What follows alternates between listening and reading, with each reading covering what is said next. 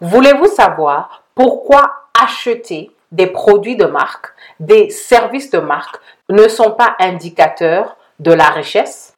Restez à l'écoute pour savoir quel est le fond de la vraie sécurité financière. Bonjour, c'est Finançoyer avec Anania. Ne ratez pas nos conseils de finances personnelles. Abonnez-vous. Le problème du jour est qu'il y a une différence entre être riche et paraître riche. Il y a des choses à saisir. Un des concepts à comprendre, c'est la dépréciation. Il y a des choses que vous achetez qui ne vont jamais augmenter de valeur et que vous ne pourrez pas revendre avec profit. Un exemple, ce sont des chaussures de luxe, des sacs de luxe. Vous pouvez les revendre peut-être avec un tout petit peu de bénéfice, mais ça ne sera pas comparable à une revente d'immobilier à un endroit que tout le monde cherche. Cela nous amène au concept de l'appréciation des biens. Vous voulez investir dans des choses qui vont augmenter de valeur. Un exemple, ce sont les biens immobiliers. Acheter stratégiquement. Vous achetez un appartement là où tout le monde veut louer, vous achetez un appartement dans un quartier qui est en train de devenir de plus en plus prisé, vous avez fait un bon investissement. Vous achetez un terrain dans des quartiers d'avenir parce que vous voyez que la démographie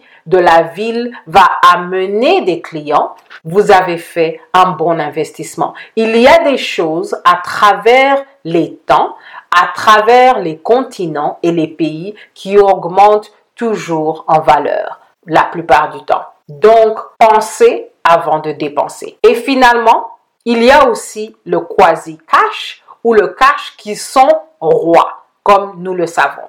Vous pouvez investir dans la bourse, avoir acheté des stocks. Vous pouvez investir dans un compte bancaire avec des taux d'intérêt élevé et s'il y a un problème, vous pouvez faire un retrait rapide et avoir de l'argent pour gérer des situations. La question du jour, nous avons tous fait des erreurs. Quel est un produit de luxe, un produit de marque sur lequel vous avez dépensé votre argent?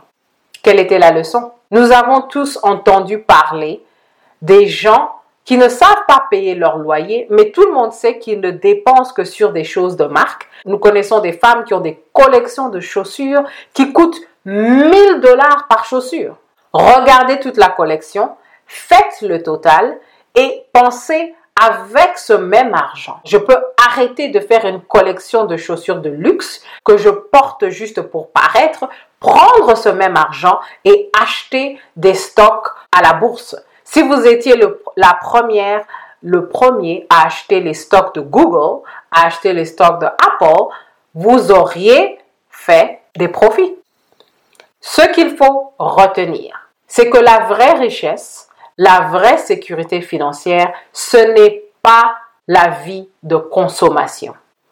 Réduisez vos investissements dans les choses qui déprécient en valeur. Vous voulez dépenser sur des choses qui augmentent en valeur avec le temps. Et quand vous faites ces choses de manière consistante, vous allez vous rendre compte que vous aurez une vraie sécurité financière. Merci de votre écoute à cette édition de Finançoyer et à la prochaine.